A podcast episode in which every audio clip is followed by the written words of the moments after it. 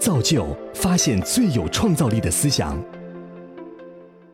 我们能否认识、体验过去的自己？我们如何体验别人的感觉？假如说每一个人都能获得整个人类的体验的时候，就是现在很多人研究神秘主义的一个概念，这个叫世界意识。它的一个副产品就是长生不老。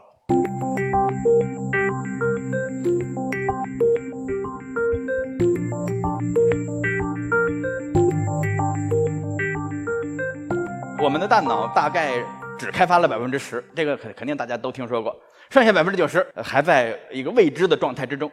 如果大家看过一个电影，这个电影叫《超体》，那《超体》的里边有一个 Lucy，Lucy 呢，她就吃了一种药啊，CPH 四，吃了之后呢，呃，她的这个呃大脑的百分之十一下子开发到四十五十。当她到到一百的时候，大家记得她留下了一句话，她说：“我与世界同在，无独有偶。”这种西方人对这个开发了百分之百的这种感觉，和东方人很相像。东方人，呃，这个练内丹啊，这个练神还虚，练虚合道，其实就是相当于他那个什么与世界同在啊，就是那种感觉。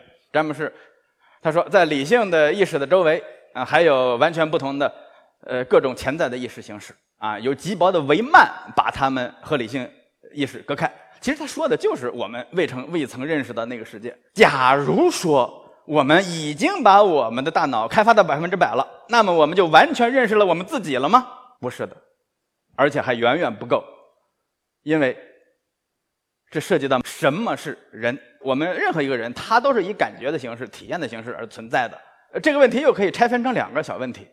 第一个问题，我们能否认识、体验过去的自己？我们这几百万年来进化的时候，留在我们基因里的记忆，能不能充分的？为我们提供体验的源泉。第二个问题，我们如何体验别人的感觉？我们横向上有各种各样的呃我们的同类，我们无法了解他们；纵向上，我有我们的列祖列宗，也留在我们基因里的记忆，我们也很难去体体验到他们。这就是我们的局限性。但是，假如说能够技术发展到一个程度，能够让这种光芒照亮所有的我们这个过去和我们的周边的话，那么我觉得我们对这个人的体验将是更加的立体，对人的这个意义将更加的理解的充分。也许有很多的纷争，有很多的这些隔阂，就会从这个小我中消失。假如说我们能获得每一个人都能获得整个人类的体验的时候。这个时候，就是现在很多人研究神秘主义的一个概念，这个叫世界意识。它的一个副产品就是长生不老。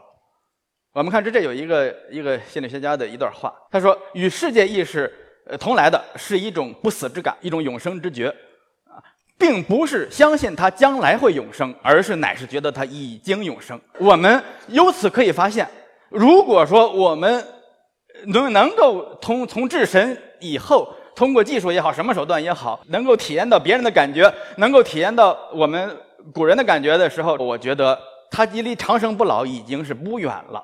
因为我觉得长生不老并不是一个单个的人去自私的去换肝换肾啊，买二十个肾抽烟用，买二十个这个肝喝酒用，而是我们每一个人都能够理解到别人，都能够理解到我们的过去。这个时候，我们就应该能够把握我们的未来。这应该就是所谓的长生不老。